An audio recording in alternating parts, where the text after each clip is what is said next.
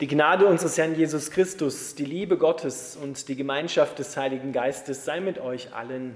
Amen.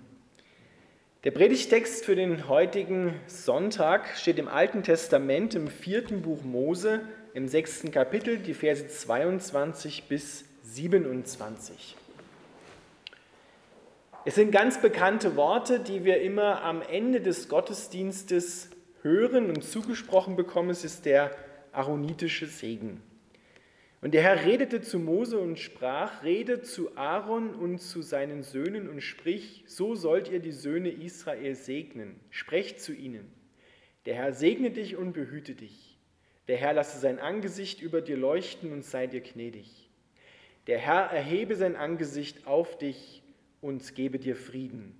Und so sollen sie meinen Namen auf die Söhne Israel legen, und ich werde sie segnen. Lieber Vater im Himmel, wir bitten dich, dass wir diesen Segen jetzt empfangen und ihn weitergeben. Amen.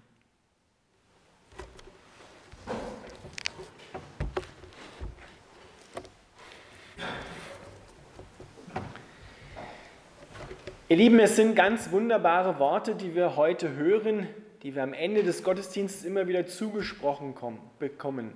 Es ist ein Machtwort im positiven Sinne, weil viele kennen das ja aus dem Zusammenhang, ein Machtwort, ich muss mal ein Machtwort sprechen, damit man wieder in Ordnung kommt, ja, vermeintlich in Ordnung kommt.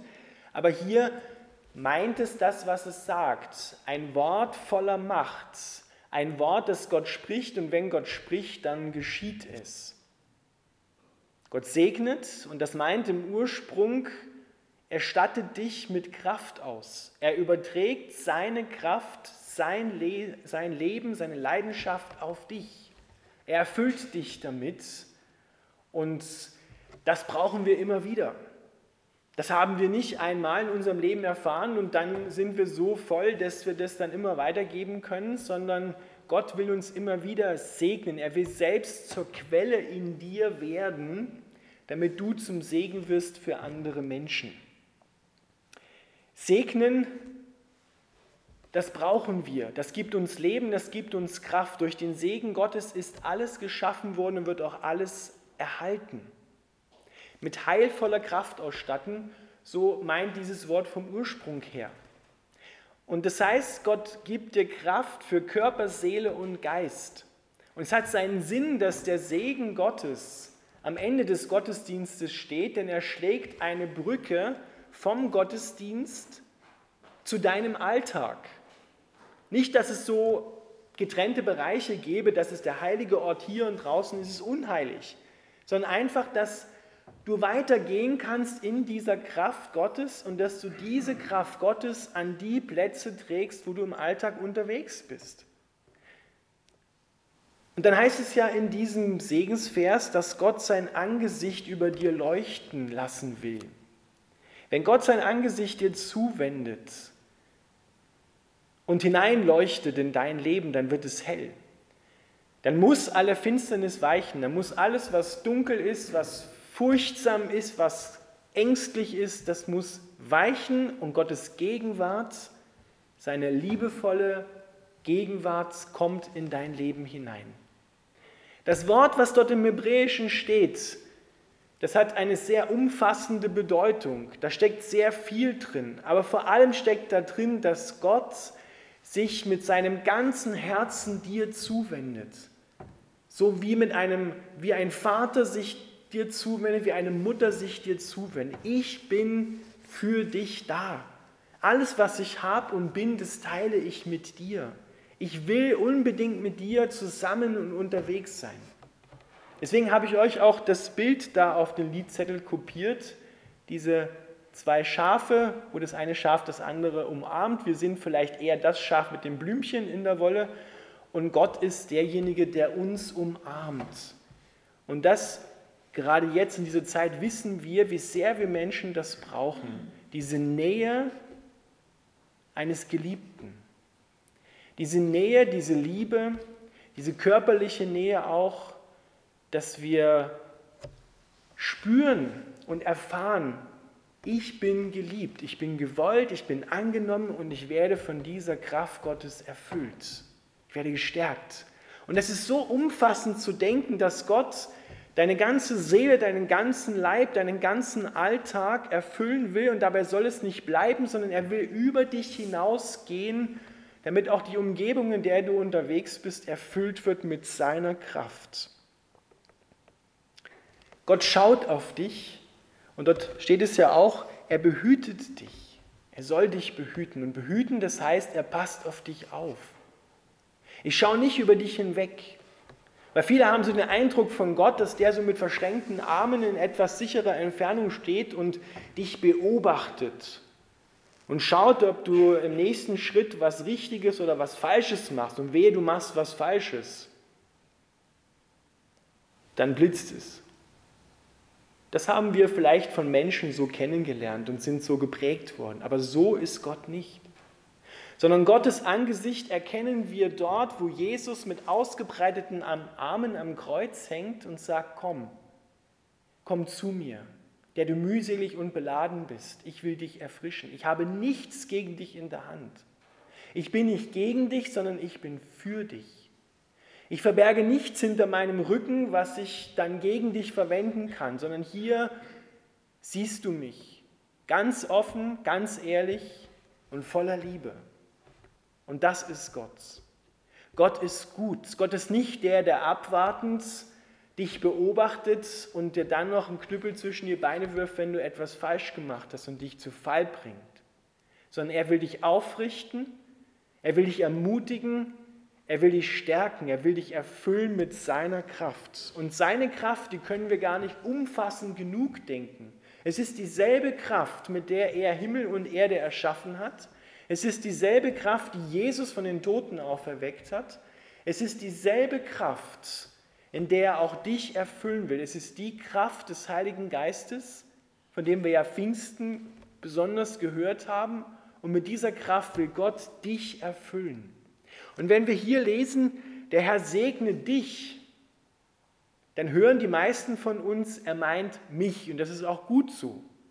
Aber eigentlich wenn wir den Kontext dazu lesen, ist hier Israel gemeint in seiner Gesamtheit als ganzes Volk. Er segnet dich, Israel, als ganzes Volk und deswegen müssen wir das noch viel umfassender denken. Er segnet dich, Gemeinde in Bad Tatzmannsdorf. Er segnet dich, evangelische Kirche, wo immer dieser Segen ausgesprochen wird, ist die gesamte Gemeinschaft gemeint. Nicht nur die, die vielleicht gerade physisch anwesend sind, sondern es ist die gesamte Gemeinschaft gemeint, in der du zu Hause bist. Die soll gesegnet sein, die soll erfüllt sein mit der Kraft Gottes.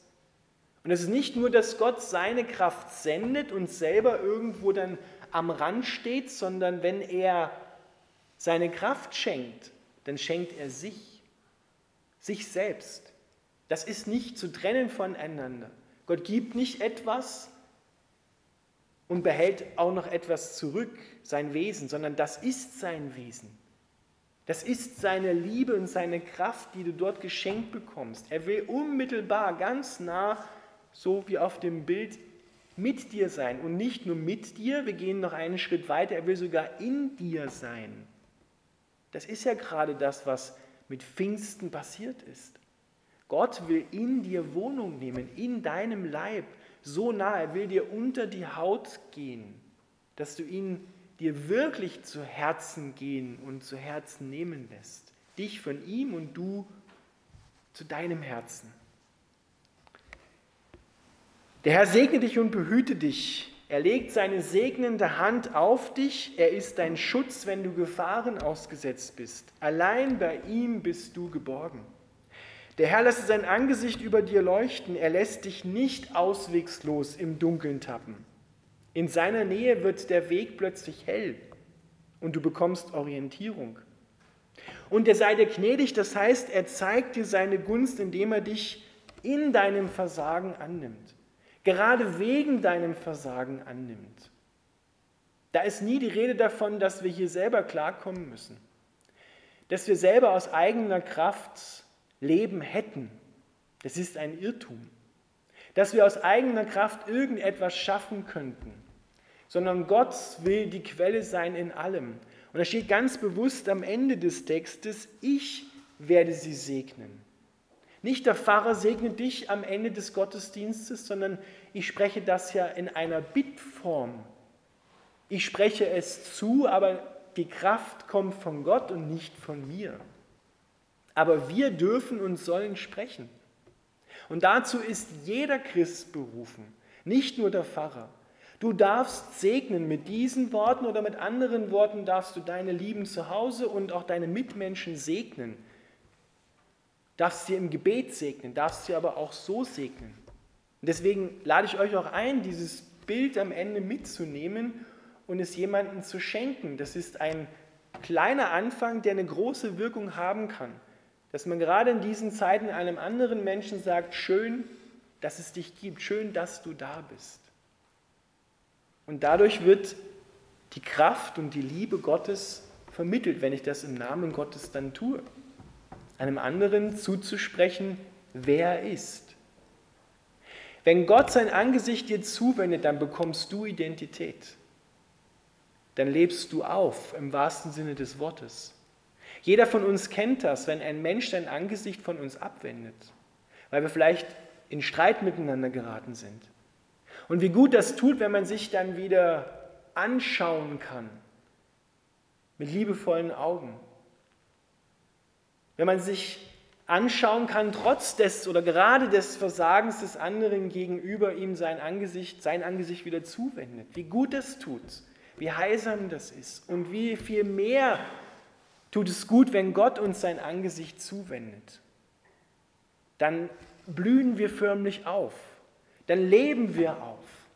Und Gott sehnt sich brennend danach, mit dir zusammen zu sein. Gott sehnt sich viel mehr nach dir, als du dich nach Gott sehnen kannst. Seine Liebe ist so leidenschaftlich, so brennend, dass er immer auf der Suche nach deinem Herzen ist, dir zu begegnen.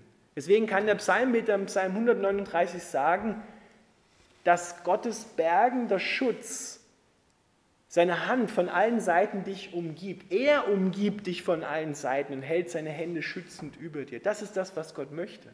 Er möchte dich so sehr einhüllen in seine Liebe, dass du überall, wo du gehst, stehst, sitzt, liegst, förmlich ausgefüllt und umgeben bist von der Gegenwart und von der Liebe Gottes. Es soll keinen Raum mehr geben, wo Angst und Furcht und Dunkelheit eine Chance hat, dein Leben kaputt zu machen. Deswegen kann Paulus so vollmundig sprechen und es ist die Wahrheit. Nichts kann uns trennen von der Liebe Gottes. Wir können es auch anders formulieren. Nichts kann dich trennen vom Segen Gottes. Nichts kann dich trennen von der Gegenwart Gottes. Diesen Segen brauchen wir. Denn der lässt uns wirklich zufrieden sein. Und das wird uns am Ende des Predigtextes nämlich zugesprochen. Der Frieden Gottes, der mehr ist als die Abwesenheit von Krieg. Dort steht das hebräische Wort Shalom. Damit grüßt man sich in Israel und verabschiedet sich. Shalom. Man wünscht sich den Frieden Gottes. Und der Frieden Gottes, das meint, Gott will deine Seele, deinen Geist, dein Leben, deinen Leib befrieden. Er will dich ausfüllen mit diesem Frieden, dass du befriedet und in dem Frieden Gottes deine Wege gehen kannst und dass du zum Friedensbringer da draußen in der Welt wirst. Und dann wird plötzlich alles, was dir an Dunkelheit begegnen kann, hell. Du kannst mitten in der Dunkelheit, mitten in Sorgen und Nöten, weißt du, dass Gott mit dir unterwegs ist, dass er in dir lebt und dass er dir Frieden schenkt. Und das verändert Menschen. Das verändert auch dein Angesicht. Schau mal einen Menschen an, der ermutigt ist, der vorher traurig war und dann ermutigt wird. Das sieht man auch in seinem Angesicht.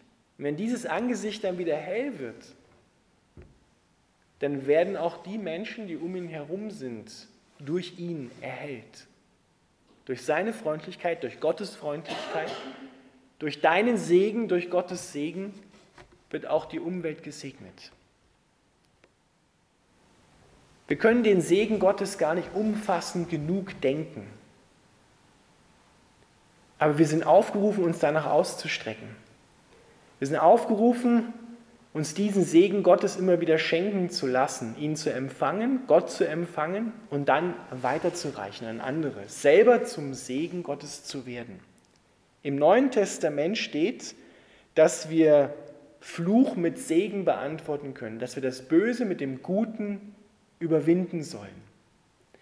Segen Gottes bricht jeden Fluch in dieser Welt. Und es gibt so vieles, was in dieser Welt belastet ist was in dieser Welt zum Fluch geworden ist, was zum Fluch für Menschheit, für die Menschen geworden ist. Ganz konkret erleben wir das, so erleben es viele Menschen in dieser schwierigen Zeit.